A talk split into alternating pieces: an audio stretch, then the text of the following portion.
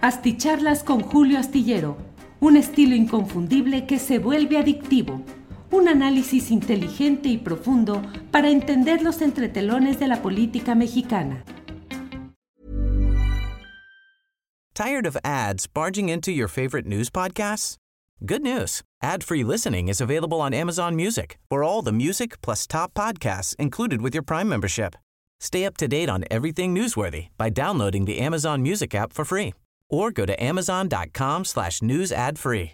That's amazon.com slash news ad free to catch up on the latest episodes without the ads. Too tired to clean your floors after playtime? Forgot to vacuum before your friends bring their little ones over?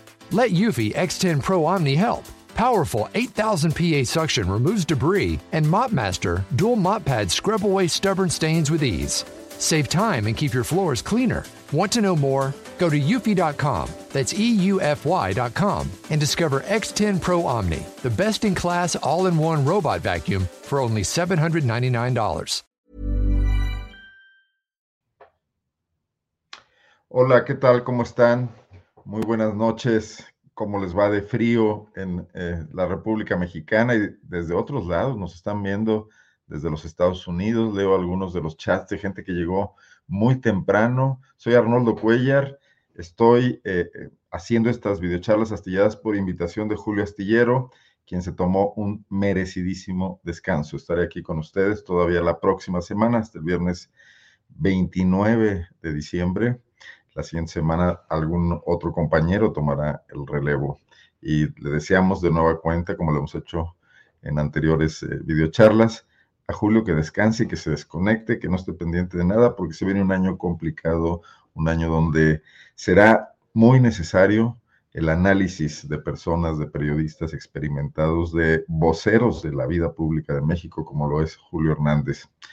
Hoy eh, decidí proponerles hablar de un tema distinto a lo que hemos venido abordando.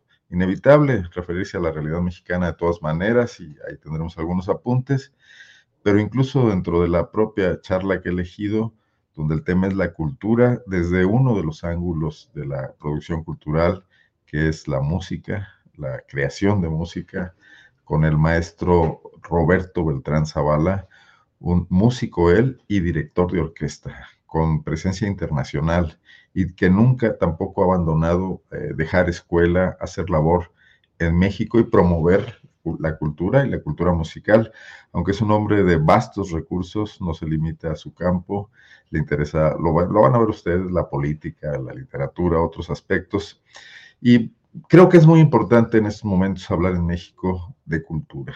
Creo que el cambio al que aspiramos todos, incluso los que se oponen en estos momentos al cambio que tiene vigencia política, eh, no pueden eh, sino estar de acuerdo en ese piso común de que México necesita avanzar aún mucho más en eh, la formación de todos, de todos los ciudadanos, de los que leen y de los que no leen, porque a todos nos hace falta establecer ese ánimo de mejoría personal que se traduce en un ánimo de mejoría social, de cooperación y de colaboración, y que proviene en buena medida de abandonar los dogmatismos. Y creo que la única forma de hacerlo es ampliar las visiones, ver que hay otras visiones en el mundo, muchísimas más que las nuestras. Esto se logra recurriendo a la cultura, recurriendo a la literatura, recurriendo a las artes, recurriendo a la música, a las culturas tradicionales, también a nuestras raíces. De eso quiero que abordemos hoy. Son, son fechas propicias, siempre lo son, ¿eh? no, no estas especialmente. Y antes de iniciar la entrevista, agradecer eh, pues, a quienes desde muy temprano ya están aquí esperando la videocharla, eh, mandándonos saludos, mm, que me agradezco. Aquí les decía yo desde otras partes del mundo. Está María Razo desde Winston Salem, en Carolina del Norte, en los Estados Unidos. Ahí debe estar haciendo más frío que en León, Guanajuato. En Mexicali, Graciela Treviño Garza también. Pues agradecerles. Y el día de ayer que se me pasó un super video chat que nos hicieron llegar eh, para mantener estos espacios vigentes, lo hemos platicado Déjenme, aquí tengo lo que me mandó Juan Manuel Ramírez, nuestro productor. Este, esta es una cuenta MSL Reflexiones que depositó un super chat de 4.999 pesos y que mucho, mucho agradecemos. Bueno, Vamos a empezar. Inevitable al final tocar algunos temas, el movimiento eh, migratorio, tanto el que se está produciendo en el sur global hacia los países del norte por múltiples causas económicas, políticas, ambientales, eh, nos marca una pauta de la que será inevitable estar pendientes en los próximos años, en los próximos meses y que involucra a todos los gobiernos, a los gobiernos de los países a los que se dirigen estas olas migratorias y los que estamos en medio como parte de su tránsito y que también formamos parte de olas migratorias. México desde hace muchísimos años, desde mediados del siglo pasado, estableció una tradición migratoria hacia los Estados Unidos por cuestiones fundamentalmente económicas y en su momento propiciadas por los gobiernos de ambos países con acuerdos. Eh, hay una comunidad importante de mexicanos en los Estados Unidos, mexicanos productivos, mexicanos que además envían dinero a sus familiares en México. Cada año y cada mes rompemos récord con las remesas que en buena medida sostienen la economía de muchísimas familias y que no sabemos qué pasaría sin ello. Pero bueno, lo trataremos en su momento. Yo quisiera dar ya la bienvenida y lo tenemos por aquí ya esperando al maestro Roberto Beltrán Zavala para empezar a platicar de lo que nos reúne aquí esta noche. Por ahí ya debe estar conectado Roberto Beltrán. Bueno, bueno, bueno. Bueno, vamos a, vamos a esperar a Roberto Beltrán Zavala, quien este fue, bueno, déjenme darles algunos datos en lo que aparece por acá. Es un músico mexicano, estudió varios instrumentos y después se especializó en la conducción de orquestas desde muy joven. Ha dirigido importantes orquestas. Actualmente es el director titular de una orquesta de, de cámara en Rotterdam, que es donde se encuentra en estos momentos. Vamos a platicar con él siendo en Rotterdam las 4 de la mañana, así que valoro doblemente la posibilidad de poder hablar con él porque debió, eh, debió levantarse temprano para conectarse con nosotros. Parece que hay ahí por ahí alguna complicación. Bueno, ya le estamos escribiendo. Pero recientemente, eh, durante los últimos ocho años, Roberto Beltrán Zavala también dirigió en México la Orquesta Sinfónica de la Universidad de Guanajuato.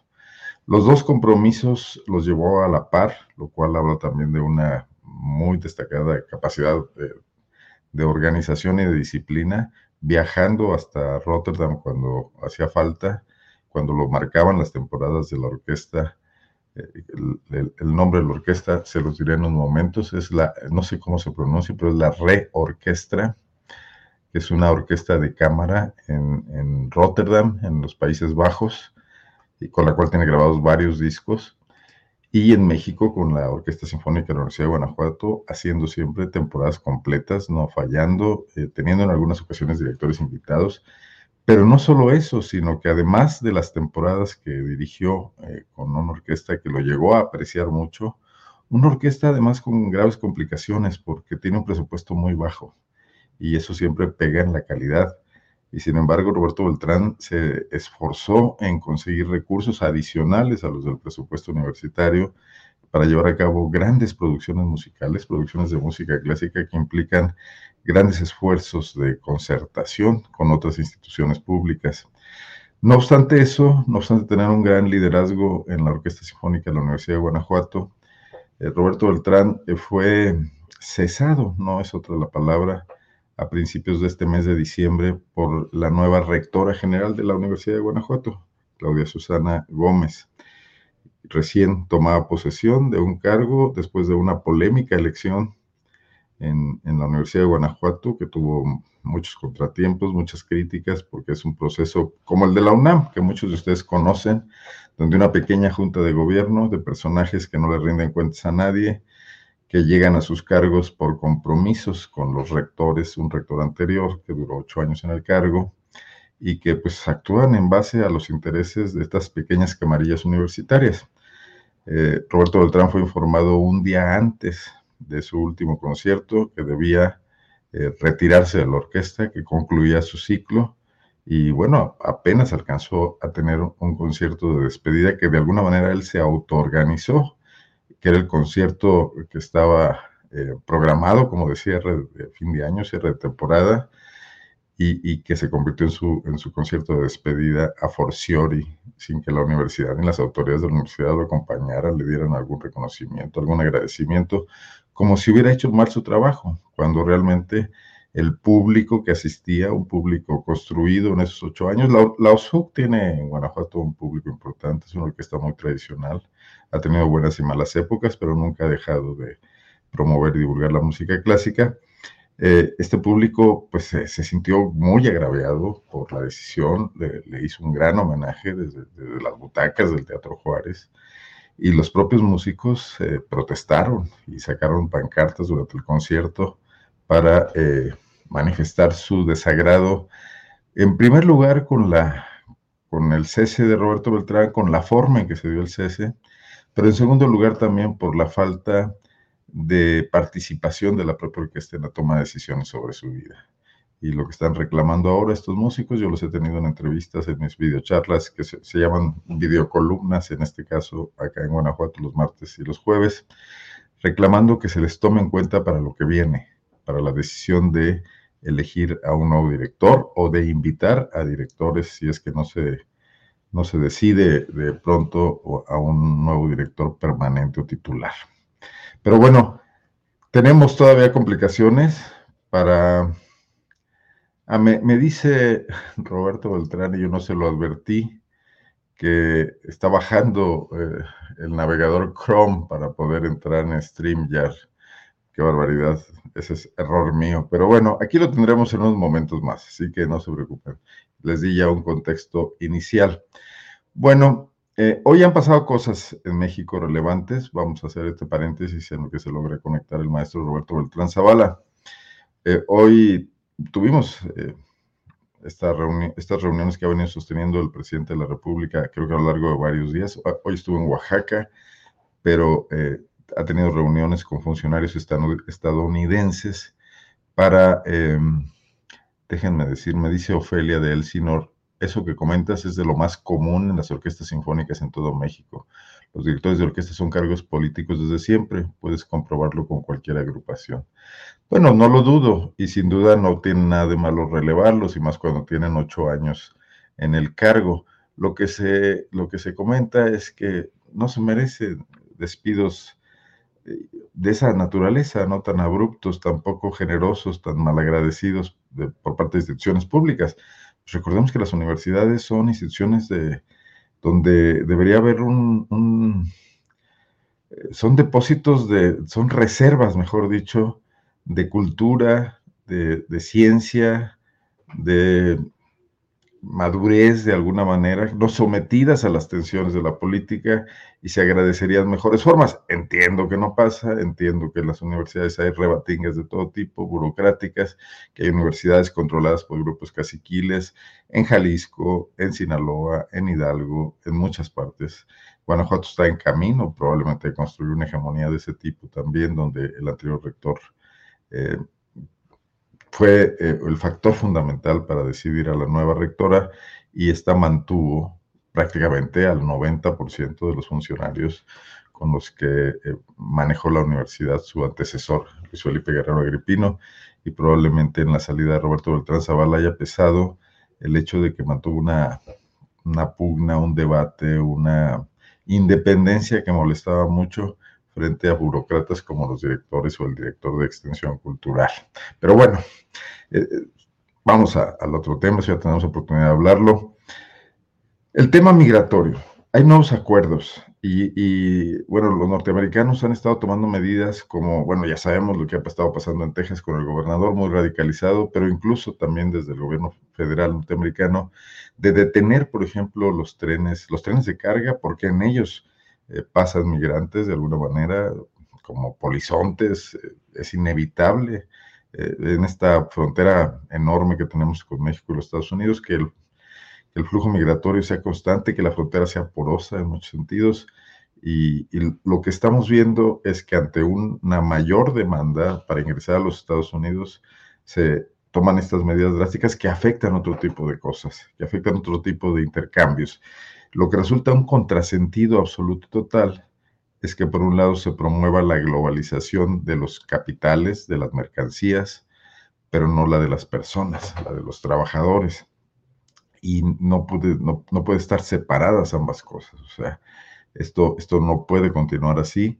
Y sea el político que sea quien gobierna México el próximo sexenio, o la política, mejor dicho, o sea eh, otro más adelante, el tema migratorio estará ahí presente inevitablemente en el futuro, como lo está en el Mediterráneo, como lo está en los países de la costa mediterránea en Europa, eh, que están recibiendo oleadas migratorias que ha dado lugar a tragedias enormes, hundimiento de, naves, de naves eh, mal equipadas que bajo el esquema de tráfico de personas cruzan, cruzan el mar Mediterráneo para llevar migrantes, porque hay un mercado, porque lo pagan los que están interesados en, emigrar migrar a los eh, países europeos.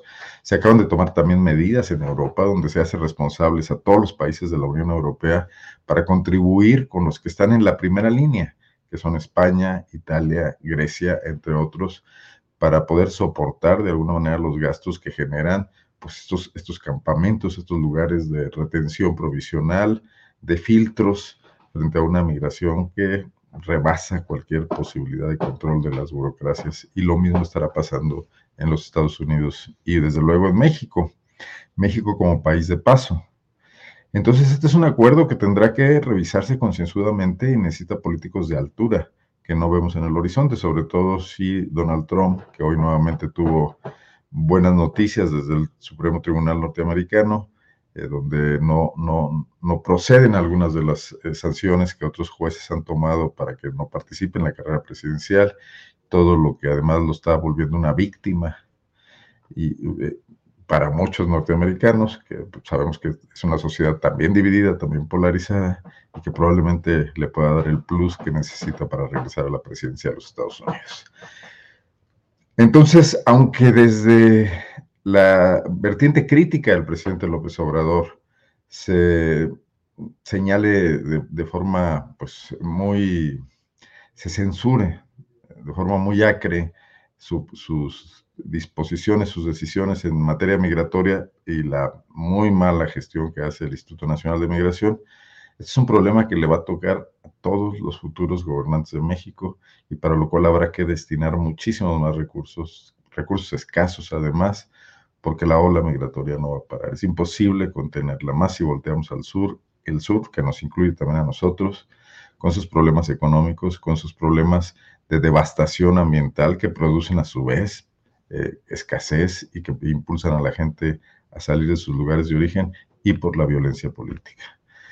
Lo que estamos viendo, por ejemplo, en Argentina en estos días, donde de de, nueva ocasión, por, quiero decir, de nueva cuenta, se están produciendo choques profundos en esa sociedad entre un gobierno que pretende radicalizar medidas económicas y una sociedad que tiene mucha capacidad de organización traerá inevitablemente también conflictos que al final pueden repercutir en migración, como ya le pasó a ese país sudamericano el siglo pasado, en los 70s, en los 80s, cuando fueron razones políticas y de persecución desde un gobierno que eh, originaron eh, un flujo migratorio importante no solamente a México, a muchos países del mundo. Bueno, quería comentar eso. Hoy eh, hubo una protesta en la Embajada Argentina en México, sobre todo de, argentinos, de, hijos de argentinos, de migrantes, probablemente también migrantes recientes, le llamaron un cacerolazo, eh, muy, muy sudamericana en la descripción de esta manifestación, para protestar contra el decretazo de, de mi ley, este que desaparece alrededor de 300 estructuras económicas y normativas, instituciones que de alguna manera eh, habían sido construidas por años, no solo en el peronismo, para atender problemas sociales, para normar eh, cuestiones de producción, que probablemente muchas de ellas no, no, funcionen bien, que estén desgastadas. Argentina es una sociedad en crisis, pero que no sabemos si tirar, si de, pues, desaparecerlas tajantemente, sea tirar al niño junto con el agua de la bañera por lo pronto son medidas que no gustan. Hay que recordar que, que Milei gana las elecciones en su segunda vuelta por un porcentaje importante de votos por la suma con el, con la vertiente, digamos, de la derecha más conservadora, menos radical, pero que originalmente no fue así. En la primera vuelta de las elecciones, él no tuvo la mayoría de votos. Logró pasar el límite, logró quedar en segundo lugar, desplazando a la derecha, pero eh, no cuenta con la mitad de los votos de los argentinos como pudiera creerse en primera instancia de ver el resultado electoral en la segunda vuelta y hay una resistencia social. Eh, por cierto, y es importante eh, mandar desde aquí y evidenciar eh, un saludo, primero que nada, la solidaridad a nuestro compañero en estas, en estas pantallas de astillero, a Federico Bonazo, que recibió, no sé si el día de hoy o el día de ayer, no estoy seguro, una agresión muy fuerte en la red social X, antes Twitter, de un sujeto que se hace llamar, bueno, pues que aparece como Pablo Mendizábal, no sabemos bien si esto sea un seudónimo una falsa identidad, pero era una agresión violenta. Bonazo rápidamente lo denunció, dice que no acostumbra a quejarse del odio que recibe en redes sociales, que lo puede capotear, pero que esto ya parece salirse totalmente del contexto y es una amenaza y una anticipación de una posible agresión. Al parecer, la denuncia de muchos otros eh, participantes en la red, tuiteros, hizo que eh, fuese desactivada la, cuenta desde la cual fue agredido Federico Bonazo. De cualquier manera, persiste pues, la preocupación, persiste la alerta. Una cosa es el debate duro, el debate ríspido, eh, manifestar los desacuerdos. sabemos que en, en México las cosas están en esa tesitura en muchos terrenos, pero tras llegar a la amenaza física, con palabras altisonantes, con, con una clarísima intención intimidatoria, ¿no?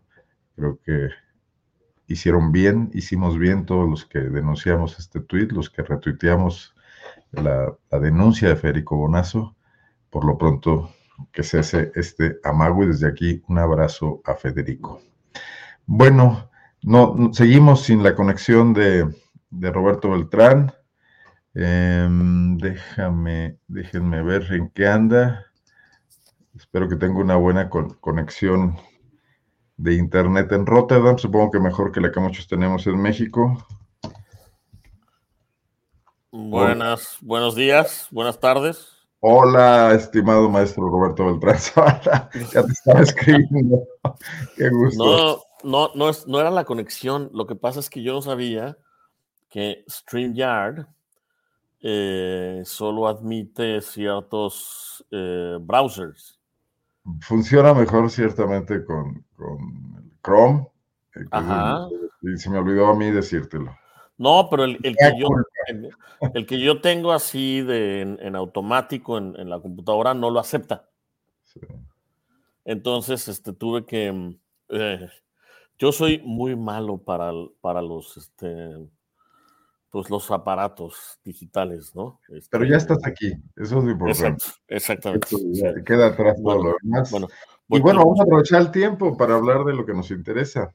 Sí, buenas noches, Arnoldo, muchísimas gracias por tu invitación, aquí con, con todo el gusto del mundo y con todo el honor del mundo de estar aquí con ustedes. Y bueno, eh, a Julio Astillero también que nos, nos, encargó este espacio y yo quise llenarlo con voces que tienen cosas que decir, voces inteligentes como la tuya. Y para mí es un gusto tenerte aquí, sobre todo para ampliar un poco el foco del debate. Yo ya platiqué en lo que tú llegabas de muchas vicisitudes de lo que ha venido ocurriendo en estos días con tu carrera en México, etcétera. Pero no me interesa regresar a eso, después hablar del tema. Me interesa ver la visión de alguien que trabaja en la cultura, que tiene una visión eh, desde otra sociedad como es la europea, que trabaja allá, pero que no abandona México, que regresa. ¿Cómo ves tú el momento actual que vive México? ¿Qué tan importante es eh, seguir avanzando en el tema cultural, en el tema de, la promoción, de hacer llegar la cultura a más personas, de, de mantener un debate serio, intelectual? Frente a todo lo que está ocurriendo en México y en el mundo, Roberto. Sé que eres un observador de la vida pública, pero me gustaría que lo hablaras desde el terreno de la cultura. Bueno, yo pienso que em, podríamos hacer un análisis a varios niveles.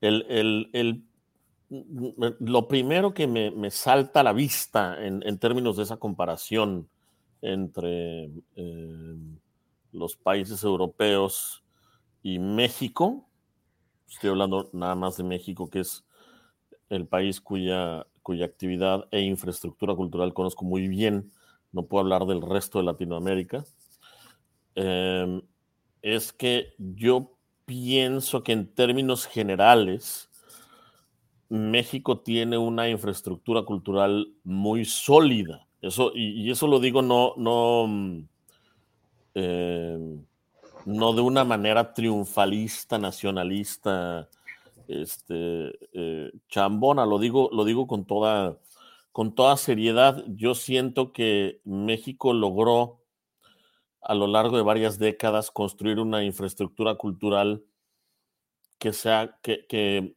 em, que es transversal, es decir, cuando uno va a una función de teatro, a una función de danza, a una, a una, a una función, a un concierto sinfónico, en México el público eh, suele ser muy diverso en términos de su, de, su eh, origen socioeconómico y en términos de su edad, lo cual es mucho más difícil de ver aquí en Europa. Aquí en Europa los públicos de, de las artes escénicas suelen estar muy, muy, muy definidos y muy estructurados, mm, mm, muy definidos, por decirlo de alguna manera. Suele ser una, una, una especie de clase media alta, si bien es cierto que, que en los países del norte de Europa, pues eh, prácticamente toda la sociedad es clase media, pero aún en ese,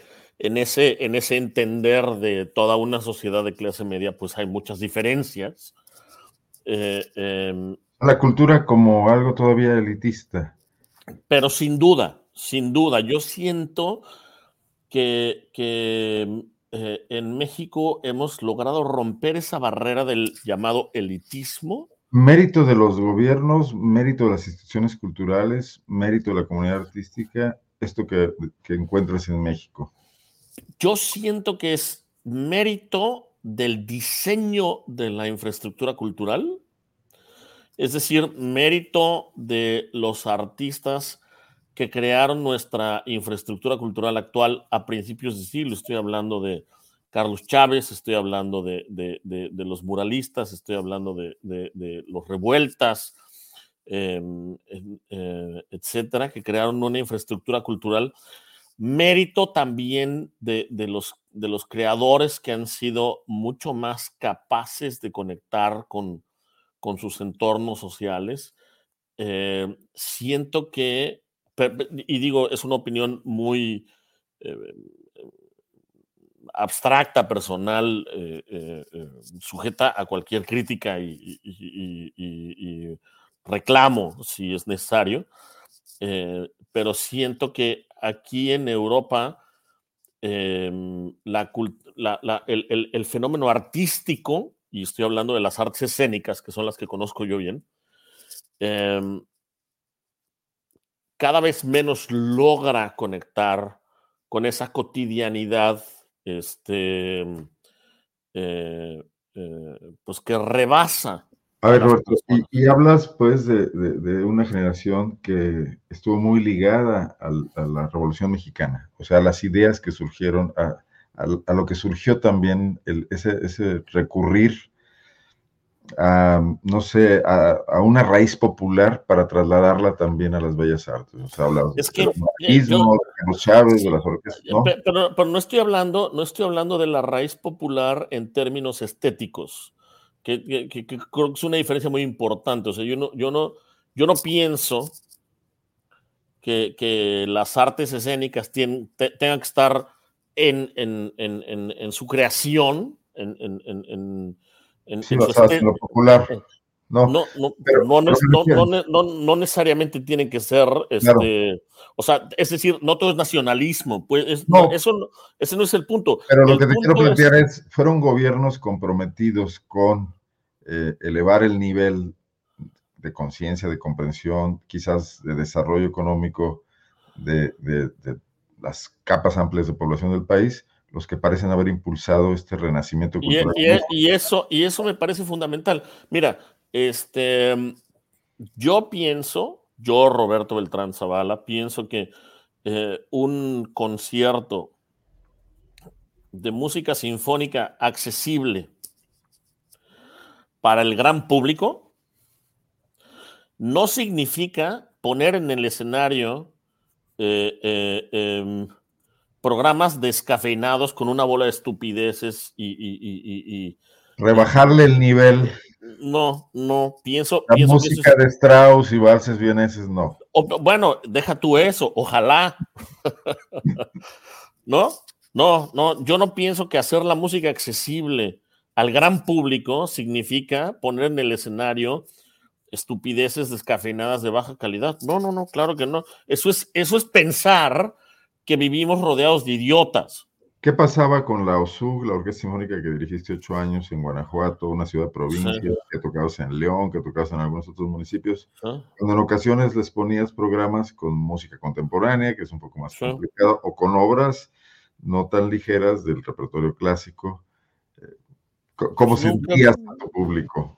Pues nunca tuvimos grandes problemas con eso. A veces era mucho más, mucho más difícil llenar un teatro con, un programa Mozart Haydn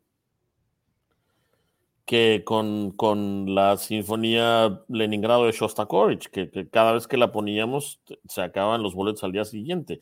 Es decir, este, ese no es, yo siempre, para terminar la idea, si quieres hacer la música accesible para todo público, entonces tienes que hacerla pagable, barata, entonces, este, es decir, el, boleto tiene que costar algo que pueda pagar cualquier persona. Mm, eh, eh, em, em, me, parece que em, empieza por ahí la cosa, no, no, no por, no por eh, pensar que, lo que el público necesita son este, que es quizá lo que vuelve elitista a esta actividad en los países desarrollados porque son caros los conciertos. Exactamente. Yo aquí, aquí en Holanda. te, gastas ah, ahí. Ahorita estoy en Holanda, aquí son las cuatro y media de la mañana, y una, una de mis luchas enteras, yo trabajo con, con prácticamente todas las orquestas en este país, prácticamente todas las orquestas, desde hace 15 años, y siempre les digo, quieren hacer conciertos accesibles, dejen de vender el, boleto más barato a 25 euros. O sea, digo, aún aunque estemos en una economía eh, eh, distinta, pues 25 euros, pues es muchísimo dinero, ¿no? Eh, la elección de una persona de 24 años, al tener 25 euros en la mano el viernes en la noche, este, pues, pues digo, con, con 10 se va a, al cine y con los otros 15 se toma un par de cinco, más. Cinco chelas, ¿no? Entonces, pues, pues este, no, a ver, el asunto es, yo pienso que la, el, el arte y la cultura no solo son un derecho, son una necesidad. Si queremos una sociedad eh, más sensible, una sociedad más empática, una sociedad más eh, em, reflexiva sobre su propia existencia. Si queremos individuos, si queremos seres humanos que conecten con sus emociones que, y, que aprendan un poco también a, entender al otro. El arte, las artes escénicas y el arte en general es de las poquitas cosas que nos enseñan a los seres humanos a ser empáticos. Es de las poquitas cosas que nos permiten ponernos en los zapatos del otro. Eso, es, eso casi, no, casi no pasa. Es que llegas a un terreno al que yo, qué rápido y qué bueno, eh, porque, bueno, parece que hoy en general en el mundo, no en México, nos hace falta mucho sentarnos a entendernos los unos a los otros. O sea, hay quienes ven eh, como un peligro la polarización. Probablemente lo único que esté pasando es que nos damos cuenta de que somos una sociedad dividida en clases, en muchas otras cosas, en pareceres, en ideas, pero que eso no es necesariamente malo, que es porque enriquece, ¿no? Yo no tengo que hacer que pienses como yo, tenemos que llegar al terreno donde encontremos una eh, cuestión común que nos una y dejar muy en claro que lo que no nos une podemos sobrevivir con ello y convivir eh, estando ahí el asunto, ¿no? Pero el, el problema el arte contribuye a eso?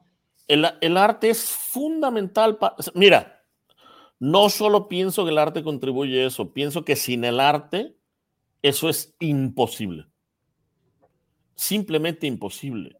Simple y sencillamente imposible. El arte es de las pocas cosas que nos permiten. Eh... Tired of ads barging into your favorite news podcasts? Good news. Ad-free listening is available on Amazon Music for all the music plus top podcasts included with your Prime membership. Stay up to date on everything newsworthy by downloading the Amazon Music app for free or go to amazon.com slash news ad free. That's amazon.com slash news ad free to catch up on the latest episodes without the ads. ¿No te encantaría tener 100 dólares extra en tu bolsillo? Haz que un experto bilingüe de TurboTax declare tus impuestos para el 31 de marzo y obtén 100 dólares de vuelta al instante. Porque no importa cuáles hayan sido tus logros del año pasado, TurboTax hace que cuenten. Obtén 100 dólares de vuelta y tus impuestos con 100% de precisión. Solo con Intuit TurboTax. Debes declarar para el 31 de marzo. Crédito solo aplicable al costo de la presentación federal con TurboTax Full Service. Oferta sujeta a cambios o cancelación en cualquier momento.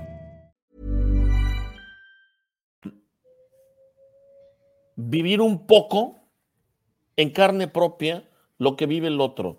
Y eso nos entrena a ser empáticos, eso nos entrena a ser receptivos, eso nos entrena, es decir, una, una, una sociedad sin arte es una sociedad absolutamente brutalizada. Así la, de La ignorancia es muy egoísta, ¿no? Es, es la cultura de sentir. Claro, pero, pero uno puede ser ignorante y de, todas formas sensible. Claro. ¿No? Eh, eh, eh, el, conocimiento. ignorante de los discursos técnicos o de los discursos. Exactamente, exactamente. Uno puede ser.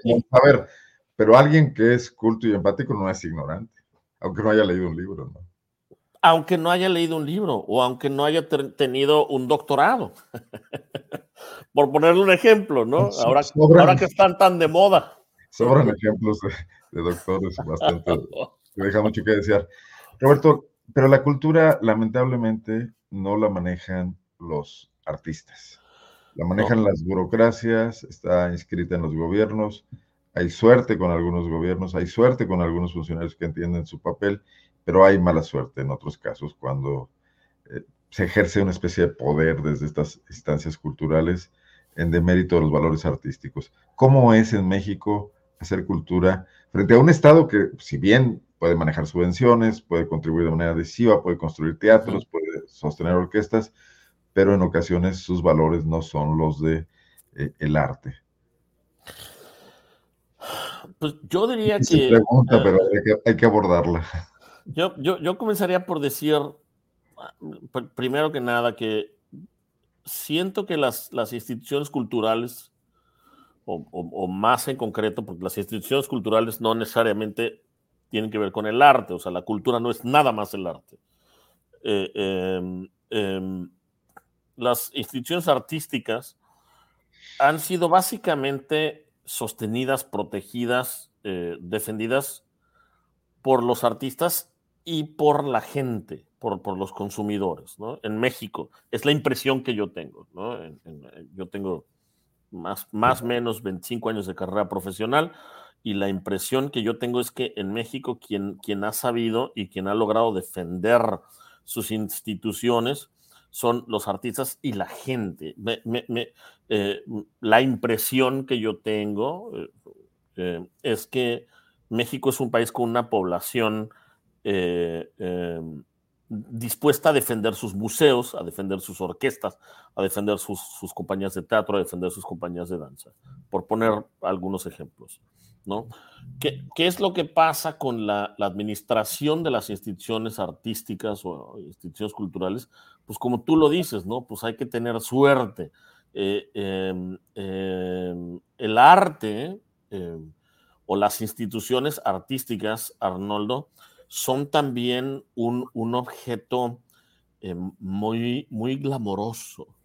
Entonces, ser parte, comprarse un boleto al, mundo del arte y la cultura, pues es muy seductor, ¿no? Eh, eh, yo me acuerdo, y, ¿no? Yo, yo, fui becario del FONCA hace 20 años, en varias ocasiones, y me acuerdo que eh, cada año había un cóctel de fin de año del FONCA, y era, era, era una cosa, pues muy chistosa, ¿no? Porque, porque ahí ahí este, propios extraños, pues se sentían como, como, como, este, pues no sé, eh, eh, eh, pues como la gran princesa.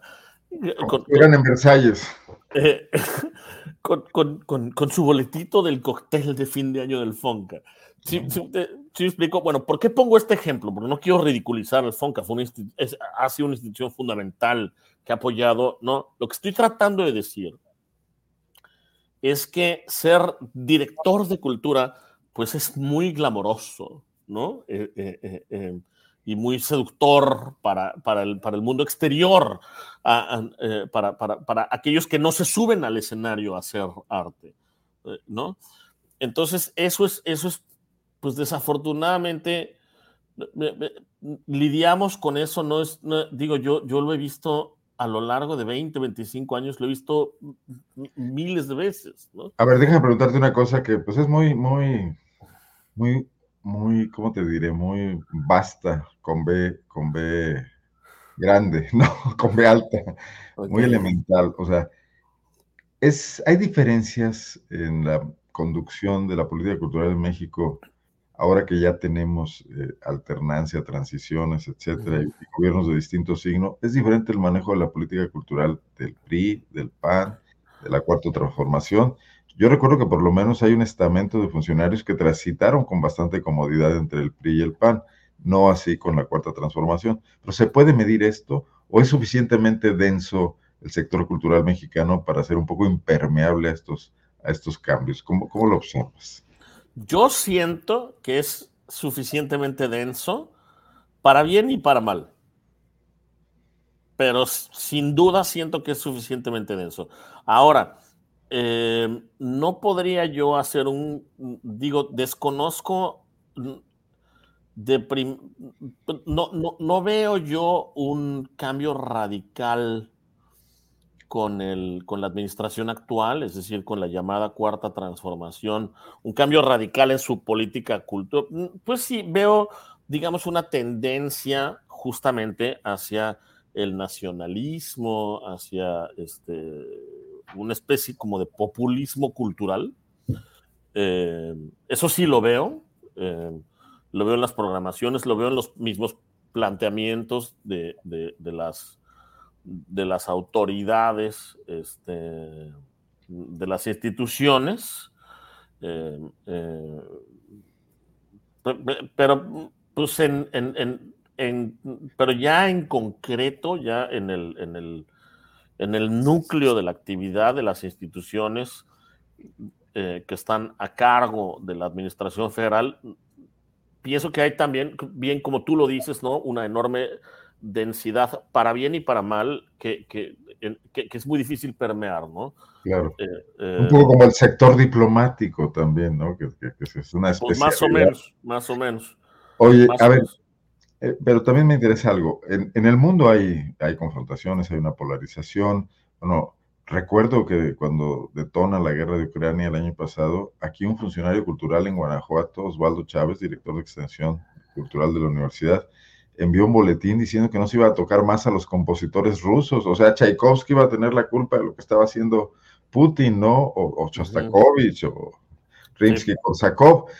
Eh, pero también hoy, hoy se viene otro tema, hoy hay una pugna entre antisemitismo, sionismo, etcétera, producto de lo que está pasando en Israel y en Gaza. Esto ya, más allá de lo que ocurre en México, ¿cómo lo vives en el, en el, en el medio artístico? ¿Qué debates se están dando en este momento? O sea, ese debate lo, mm, pienso que fue muy claro eh, eh, el año pasado.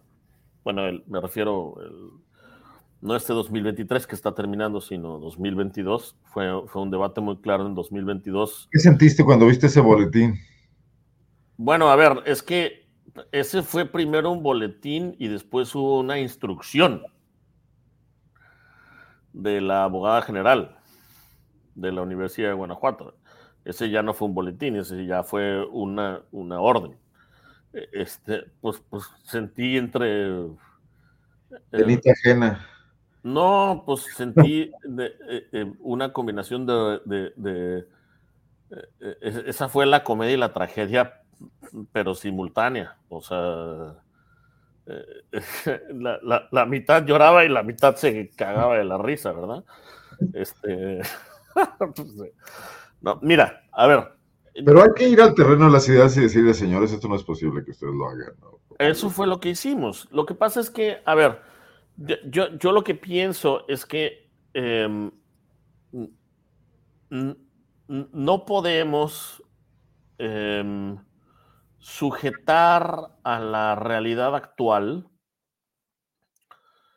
em, la posibilidad de seguir entendiéndonos o de seguir comunicándonos entre, entre pueblos y culturas. Mm, eh, eso, eso es, mm, mm, eso es una especie de crimen, este, no sé si ideológico, pero sí moral.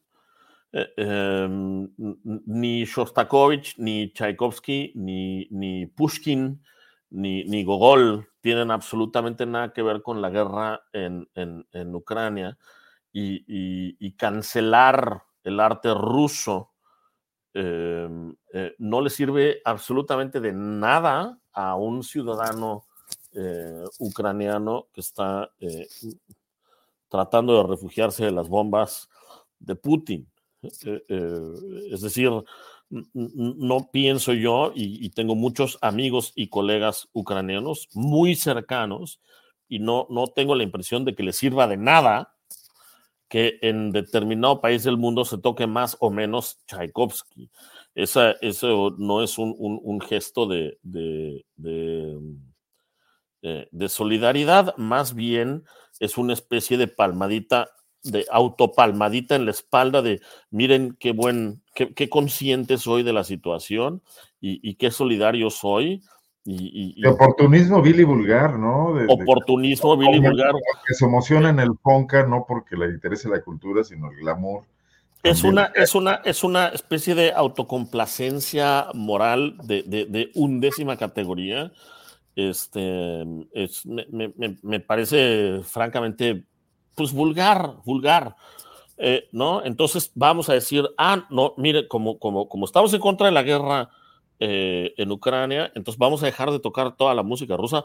Qué buenos somos, qué conscientes somos, qué, qué pues, pues, eso es una estupidez monumental, ¿no? Eh, em, yo, pienso que, que, porque aparte de todo, hay que, no hay que olvidar algo y perdón que, que me extienda en este sentido, pero una gran cantidad de los compositores que en aquel año, en 2022, eh, eh, eh, iban a ser sujetos de censura, porque es un acto de censura. Una gran cantidad de esos compositores vivió peleándose con su propio régimen, exiliados, luchando en contra más o menos de las mismas ideas que, em, que llevan a un personaje criminal como Putin a, hacer lo que está haciendo, ¿no? Entonces resultaba un despropósito total decir, no van a sacar un disco de Shostakovich por la guerra, cuando Shostakovich vivió toda su vida, este, eh, eh, eh, torturado, literalmente torturado y, este, maltratado y, digo, su vida estuvo marcada por el estalinismo. Eh, en, el, peor de los sentidos posibles. Y entonces ahora vamos a, esa persona que, que resistió ese régimen terrorífico que casi lo mata, este, a esa persona es a la que vamos a censurar. No, yo este recuerdo una frase de Ignacio Manuel Altamirano, periodista también, intelectual mexicano liberal, que decía que la cultura era un terreno neutral, un poco refiriéndose a un país en el siglo XIX, pues al que de alguna manera hemos regresado, ¿no? Pero parece que no, ¿verdad? Parece que no se escapa la cultura y que también nos invaden eh, pues las pugnas que surgen en otros terrenos. Pues, pues sí, pero, pero esas, pero bueno, eh, em, ahí sí yo pienso que los artistas tenemos una responsabilidad moral muy importante y tenemos que defender, defender la obra, la obra, no me refiero a una obra, sino sino el, cúmulo, la, obra eh, por la cual vivimos y de la cual comemos finalmente. ¿no? O sea, ahí sí yo pienso que todos los artistas tenemos que tener una, una un compás muy, muy, claro en ese sentido y, no podemos sucumbir ante eh, decisiones imbéciles o, o, disparates políticos raros, ¿no? Pero no se este escapan ustedes a eso. Oye, quiero leer algunos comentarios que están llegando. Bueno, por ejemplo, Telefant, que me parece muy, muy bonito el, seudónimo que utiliza este usuario, dice, hay que respetar que Roberto Beltrán no solo se levantó a deshoras o se mantuvo despierto, sino que además se puso saco y corbata. No, corbata no, pero saco sí, porque agradecer que no, que no aparezcas en pijama, ¿no? Y alguien que dice algo que a mí me parece maravilloso, digo, no, no creo que estar a esa altura, pero ni tú, bueno, a lo mejor tú sí, yo no. Me parece estar, dice Lorenzo Ortiz, en un programa de La Almohada con Germán Dehesa y Ricardo Garibay. Bueno, agradecidos por ese comentario. Pues sí, por supuesto. que desde un gran programa. El gran, gran, Germán Dehesa, ¿eh? que yo lo, lo, tuve la, la, el privilegio de conocerlo muy bien porque era muy amigo de, Alejandro Aura. Yo, trabajé para el maestro Aura eh, varios años, este, y ellos dos eran muy, muy, muy cuates. Este, pero bueno, mira, mira, eh, eh, yo siento que finalmente la razón ganó sobre la estupidez, porque todo mm, en el mundo entero, aquí mismo en Holanda, en Italia, en este, los, los actos de censura en contra del arte ruso fueron todos este, eh, rechazados, debidamente rechazados y, ridiculizados. Eh, eh, porque, bueno, pues es un, total despropósito, ¿no? Es como si yo dijera Arnoldo Cuellar, este, de, de 2001 a 2021, más o menos, este, los Estados Unidos eh, invadieron ilegalmente este, Irak.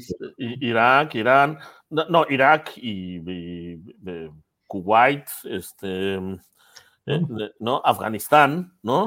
Nos, quitaron la mitad del territorio a los mexicanos, ¿no? No, bueno, pero a ver, centrémonos entre 2021, 2001 y 2021, invadieron ilegalmente Afganistán, ¿no?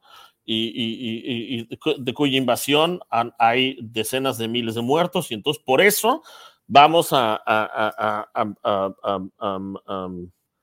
cancelar a tal y a tal y a tal y a tal y a tal y a tal y a tal y a tal y a tal, ¿no? O, porque los, los, los, los, por la Segunda Guerra Mundial, entonces de 1960 al 2000, es decir, 40 años, o los que tú digas o los que el, tribunal popular diga, entonces no vamos a escuchar a Beethoven, ¿no? E, e, este, es decir, em, por alguna razón, em, a algunas personas les pareció muy em, elegante, muy vistoso eh, eh, mostrar su apoyo. De esta manera. Eh, no, no se escapa la cultura, dice Ileana Lara. La Feria del Libro en Frankfurt censuró a la escritora Adania Shibli por su novela Un detalle de amor que cuenta la historia de una mujer palestina violada y asesinada. Sí, sí tenemos historias de, ese tipo y, escritores que militaron en, como, bueno, me acuerdo que Rapaun dio aquel paso de apoyar al fascismo de Mussolini, ¿no? Pero bueno, una cosa es... Pues lo que pasa es que lo, que yo pienso es... Em, En el sentido que los artistas no son seres humanos que estén por encima de los demás, ¿no? Pero la cultura en sí como movimiento es otra cosa. No, pero aparte de todo, bueno, o sea, la expresión de las ideas, eh, en mi opinión, tiene que ser absolutamente libre siempre y cuando no incite a la violación del Estado. Déjame preguntarte otra cosa, aprovechar la charla contigo. Este experimento que se hizo, por ejemplo, de creación de orquestas en Sudamérica, en Venezuela, un poco como freno, eh, eh, pues, no sé, a la dispersión de la juventud, contra la violencia, contra la marginalidad. ¿Qué queda de ello? ¿Qué, experiencia quedó? ¿Tú la, conoces? La, recuerdas? Sí, lo conozco muy bien. Yo pienso que ah, queda una, una, una experiencia muy valiosa. Yo no sé. Dudamel fue un impulsor de ello, ¿verdad? Sí, bueno, él fue más bien par, fue más bien producto de ello. ¿No? Dudamel. A ver, para empezar, si hablamos de Gustavo, bueno, estamos hablando de un gran, gran, gran director. Eh, le guste a quien le guste y le pese a quien le pese. Eh, eh, Gustavo Dudamel es un gran artista, gran artista, más allá de su posición mediática, de su, de su fama, de su... eso es otra cosa. O sea, él en el podio es un gran director de orquesta y me parece que, pues, pues, digo, quien, quien, quien, conozca el, quehacer de la dirección orquestal, pues lo reconoce inmediatamente, ¿no? Pero eso es otra discusión. Este, yo siento que hay lecciones muy valiosas en, los programas em, sociales cuya actividad es el entrenamiento musical. Me parece que sí han sido eficaces. Es decir, no vamos a lograr, en mi opinión, a cambiar una sociedad entera eh, eh, eh, fundando orquestas. Eso pues, no, no. Y no vamos a acabar con la delincuencia fundando orquestas tampoco. Pero sí pienso que con ese tipo de programas podemos contribuir em, a una juventud más sensible, a una juventud más organizada, a una juventud quizá más clara, a un, a, un grupo de personas que quizá eh, si hubieran estado cerca de la posibilidad eh, de una, del crimen organizado, eh, ese tipo de proyectos les permiten mantenerse, si no completamente al margen, cuando menos un poco más lejos. Mira, Arnoldo, parece un poco em, em, demasiado em, iluso, pero no lo es.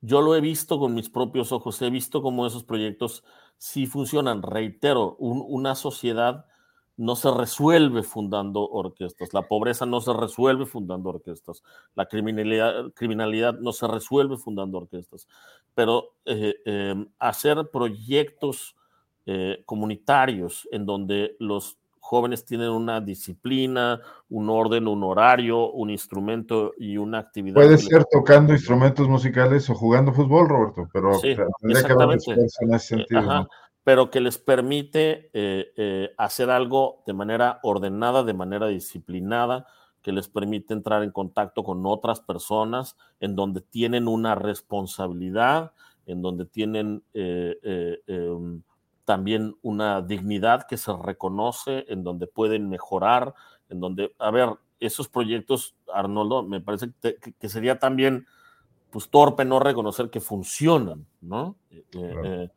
ojo, estoy diciendo, la sociedad, no, no cambias una sociedad entera, sí, pero que es una contribución valiosa, pues por eso digo, pues no sé quién se atreve a decir que no lo es.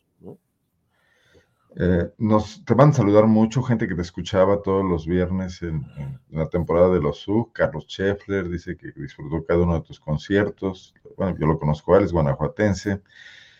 Bueno, un saludo a María Dolores Martínez, que dice que le encanta esta charla y que es su cumpleaños el domingo. Le, mandamos un abrazo desde acá, que siempre, siempre está pendiente de las charlas de astillero y siempre con saludos muy cordiales hacia un servidor. Bueno, eh, mira, un, vamos pequeño esto, ¿sí? un, pequeño detalle rápidamente, y lo digo, lo digo con todo cariño y lo digo con toda honestidad, eh, Arnoldo. Eh, León, que es una, una, ciudad y un entorno social que yo tuve la fortuna de, conocer con, con relativa profundidad, pues es un ejemplo más allá, más allá del, glamour de, sus este, fundadores, hay una cantidad excepcional de proyectos eh, musicales privados eh, que yo he visto de primera mano Eh, que son un remanso para muchos jóvenes. Y eso lo he visto de primera mano, Arnoldo, de primera mano. ¿No? Eh, eh, a mí me parece que León es este, a mí me sorprende la cantidad de orquestas comunitarias que tiene León. Yo, yo no sé si hay alguna otra ciudad en el país que tenga tantas orquestas comunitarias. No sé tú qué opines, no, Mm, eh, no, lo sé, no lo sé, evidentemente. Impulsadas por empresarios que realizan una labor social, algunos de ellos muy discretos. Sí. Y, que, bueno, gentes como tú, como Alonso Escalante en su momento en el Teatro Bicentenario, trataron incluso de incorporar y de profesionalizar aún más, que no se quedara nada más en una cuestión diletante. Pero, mira, este, algunos, muy discretos, otros menos discretos, pero eso no, mira, eso no importa, Arnoldo. Lo que sí te puedo decir es que ese tipo de proyectos eh, em, sí han significado mucho para muchos jóvenes. Y eso te lo puedo decir de primera mano, de primera mano. ¿Y qué, estoy tratando de decir? Es, bueno, pues bueno, o, sea, a ver, yo creo que tendríamos que tener muchas más, mucho más educación artística en, en la primaria y en la secundaria reitero, necesitamos mucha más educación artística en la primaria y en la secundaria. Incluso para, disfrutar la música como escucha, como auditor. No, no para tener más artistas, Arnoldo, para tener mejores ciudadanos. Así de simple. Así Proyectos en México, Roberto, eh, cierras etapa con la Universidad de Guanajuato, no por tu gusto, fuiste muy, estás siendo muy extrañado, lo serás más el año próximo tus propios músicos con los que yo platico y he, charlado ampliamente, dicen que fue una muy buena etapa y que esperan que lo que viene no puede ser ya nada por debajo de eso. Pero ¿qué otras cosas? ¿Te quedarás en Holanda? Danos un poco de cuándo te volveremos a ver dirigiendo una orquesta en México. Bueno, no lo sé. Es un poco abrupta la pregunta, pero Estás mejor que hacer una reflexión de fin de año. No, no, o sea, tengo varios compromisos aquí. Voy, en dos semanas voy a estar en, en, París, dirigiendo una orquesta en París. Y luego. ¿Qué cosa? Y luego en tres semanas voy a estar en. O sea, inmediatamente de París voy a Suiza, a, a, a Neuchâtel, este la orquesta que eh. dirige actualmente es una orquesta de cámara. ¿Cómo, cómo es su nombre? ¿Re Orquestra? Es Rotterdam Ensemble. Eh, R es Rotterdam Ensemble. Exactamente. Lo busqué, no lo encontré. Sí. Bueno, ese es una orquesta, es un proyecto financiado por la Comisión Europea, este, que lleva ya pues, unos 15 años existiendo y es una orquesta que básicamente hace giras y grabaciones este, no tiene una temporada fija en una ciudad, sino eh, nos juntamos una semana, preparamos tres programas y nos vamos a gira tres semanas a pues siete, ocho ciudades europeas. Y después de esa gira hacemos un disco. Y eso lo hacemos tres veces al año, más o menos. ¿Se te puede escuchar en Spotify? Sí, claro, por supuesto. Ahí está todo. Rotterdam Orquesta. Rotterdam Ensemble. Roberto, yo no te quiero desvelar, a lo mejor probablemente vas a regresar a dormir o te tienes que ir a hacer un café para ya afrontar la desmañanada. Hay muchos agradecimientos porque nos, diste oportunidad de charlar contigo. Pues, no, pues yo te agradezco a ti y les agradezco a todos muchísimo, este, con muchísimo cariño. Voy, voy, te, te, agradezco mucho, te despido ya, te mando un gran abrazo. Cuando vengas a México nos veremos pronto. Sin duda. Y, y bueno, pues a lo mejor volvemos a dialogar, si no en este espacio, en el, en el que yo tengo en, en, en mi videocolumna, para que me tengas al tanto de las novedades, ¿no? No, pues dialogar contigo siempre, platicar contigo siempre es un, bueno, como ya lo sabes, digo, ya hemos platicado en, en, en, en, situaciones un poco más relajadas. ¿Vas a extrañar a tu, a tu orquesta sinfónica de Universidad de Guanajuato? Ya la extraño, pero ya le he llorado un mar entero de, de extrañarlos. Muy bien, pero no se eso, supongo. Eh, eh, jamás, jamás los voy a dejar de extrañar, y eso lo digo, eh, tú me conoces, lo digo con el corazón en la mano. ¿Cómo, cómo que si los voy a extrañar? Este. Eh, si me dieron algunos de los mejores años de mi vida, los voy a extrañar hasta el día en que me muera. Y a ese público también. Pero sin duda, o sea, a ver, espérame. A la orquesta, al público y a Guanajuato lo voy a extrañar hasta el día en que me muera. Esa es una, ha sido una etapa de mi vida importantísima y, y, y todavía me duele mucho haberme ido. Muy bien, pues con eso cerramos, si te parece. Te, mando un abrazo. Muchísimas gracias por esta oportunidad de platicar. Un abrazo, gracias a ti. Yo me quedo aquí todavía unos minutos porque tengo algo que platicar con nuestro público. Eh, rápidamente. Bueno, si anda aquí Migajón, ya vi que ya la reconocieron, es muy tímida, no, no quiere subir a saludarlos, pero está ya reclamando probablemente sus, sus sagrados alimentos. Eh, una actualización, porque este tema lo hemos venido tratando desde que yo tuve oportunidad de hacer estas videocharlas, lo he tocado también en la en el programa de una 3, eh, la actualización sobre lo, el tema de la violencia que sufrió Guanajuato en, los, en este mes de diciembre. Eh, la Fiscalía General del Estado de Guanajuato anunció el día de ayer la detención de una persona, de un individuo, y lo vincula como presunto responsable de la muerte de los seis jóvenes en Celaya, cinco estudiantes de medicina y un joven más que no está identificado a qué se dedicaba. Eh, eh, hacen el, este show, este numerito de subir a sus redes sociales al, al, personaje, un poco al estilo García Luna, esposado y lo llevan forzado y lo meten al edificio de la fiscalía, como haciendo justicia, faltando al debido proceso, exhibiendo a la persona, si acaso medio borrándole, medio borrándole el rostro, y lo llevan como, el, el como el, la prueba del esclarecimiento de uno de los primeros delitos que en este mes de diciembre conmocionó a Guanajuato y a México.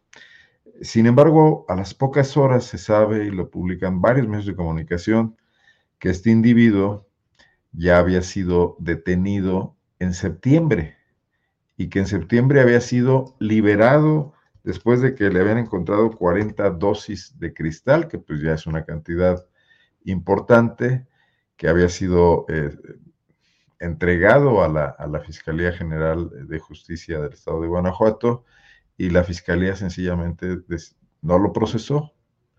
El, el, personaje ha sido identificado, bueno, solamente por su nombre, ¿no? Nada más, este, no lo tengo aquí en el, en el, en el tweet que manda la Fiscalía del Estado el nombre, es, no aparece su apellido, aparece también un, un apodo pero bueno, es un poco el signo de la impunidad que vivimos. O sea, si fue detenido en septiembre, hoy lo acusan de cometer un homicidio, ¿por qué en ese momento eh, no se le fincaron los, cargos, los cargos eh, debidos? Supongo que no era el único asunto el tema del tráfico de, de, esta droga cristal. Y en el caso de Salvatierra, de la masacre de los 11 jóvenes que celebraron una posada en la hacienda de San José del Carmen, Hoy se conocieron versiones muy preocupantes de amigos y familiares de los jóvenes que ahí murieron, en el sentido de que hubo presencia policíaca de la Secretaría de Seguridad Pública del Estado y de la propia Policía Municipal de Salvatierra en las afueras del inmueble donde se estaba llevando a cabo eh, la balacera y que los policías no intervinieron. Probablemente ya era tarde para frenar eh, la acción violenta, pero podría haber sido tendría que haber habido algún tipo de enfrentamiento, no lo sé, para detener a los responsables, para identificar a los responsables. Los policías sencillamente, según esta versión, se quedaron a la expectativa, impidieron el paso de las personas que trataban de auxiliar, de llegar a lo que estaba ocurriendo adentro, y se convirtieron en simples espectadores, dejaron que ocurriera la violencia. Es versión de personas que estuvieron cerca de estos hechos, familiares, amigos y probablemente también ciudadanos comunes y corrientes preocupados por el tema. Hoy lo han publicado varios medios en Guanajuato. La otra cuestión que nos hace llevar esta cabeza en PopLab, donde decimos que los políticos y los policías en Guanajuato parecen simples espectadores frente al fenómeno de violencia que vivimos, es el hecho de que por dos días consecutivos el gobernador del estado ha eludido sistemáticamente las preguntas de la prensa en eventos que ya tenía programados y que no podía dejar de asistir. Una celebración por los 200 años de Guanajuato como estado independiente, un evento en el Congreso, una misa. Se decidió también que esa forma de celebrar era correcta por el gobierno panista. Y también el día de hoy en un evento de primeras piedras en León, de obra pública, el gobernador no solo evitó ya atender a los reporteros, sino que de forma incluso un poco agresiva, su personal de seguridad impidió a los periodistas acercarse al gobernador del estado, Diego Sinaloa Rodríguez Vallejo. Era lo que yo quería consignar para mantenerlos actualizados en torno a esta información. Agradecerles mucho, como siempre, seguir esta videocharla, que hoy nos extendió un poco, nos alargamos un poco más. Eh, creo que vale la pena. Eh, la entrevista con el maestro Beltrán Zavala. Feliz Navidad a todos el próximo domingo por la noche. Pásensela muy bien. Y nos veremos el 25, el lunes 25. Tenemos algo preparado. Tenemos también a un personaje que va a hablarnos de algunos temas. En esta ocasión, sobre, pues bueno, ideas sobre cómo enfrentar el fenómeno de la violencia y la inseguridad en el país por parte de un especialista. Eh, que es una gente que además ha estado en la práctica y también eh, hace análisis al respecto. Eh, aquí los espero para platicar con Bernardo León Olea, fue secretario de Seguridad Pública en Morelia, Michoacán, tuvo una experiencia exitosa y después se, se convirtió en consultor sobre el tema de seguridad. Les agradezco mucho, como siempre, el favor que nos hacen de estar aquí presentes. Déjenme revisar si no tengo ninguna indicación de mi productor que se me escape algo, no, ni videochats ni nada, probablemente lo subo, pero eh, pues igualmente los agradecemos. Pásenla muy bien, descansen, despéguense un poco si es posible de eh, las noticias que nos atosigan de la dura realidad para regresar a ellas y tratar de mantener esta postura crítica y de intenciones de que las cosas mejoren a partir del próximo lunes, quizás del martes, que ya es 26. Buenas noches, soy Arnoldo Cuellar. Para mí es un gusto estar aquí y desde aquí también le quiero desear feliz Navidad a Julio, a Ángeles, a toda su familia. Por supuesto, a Juan Manuel Ramírez, que está aquí apoyándonos en, todo esto, en toda esta aventura técnica. Gracias. Buenas noches.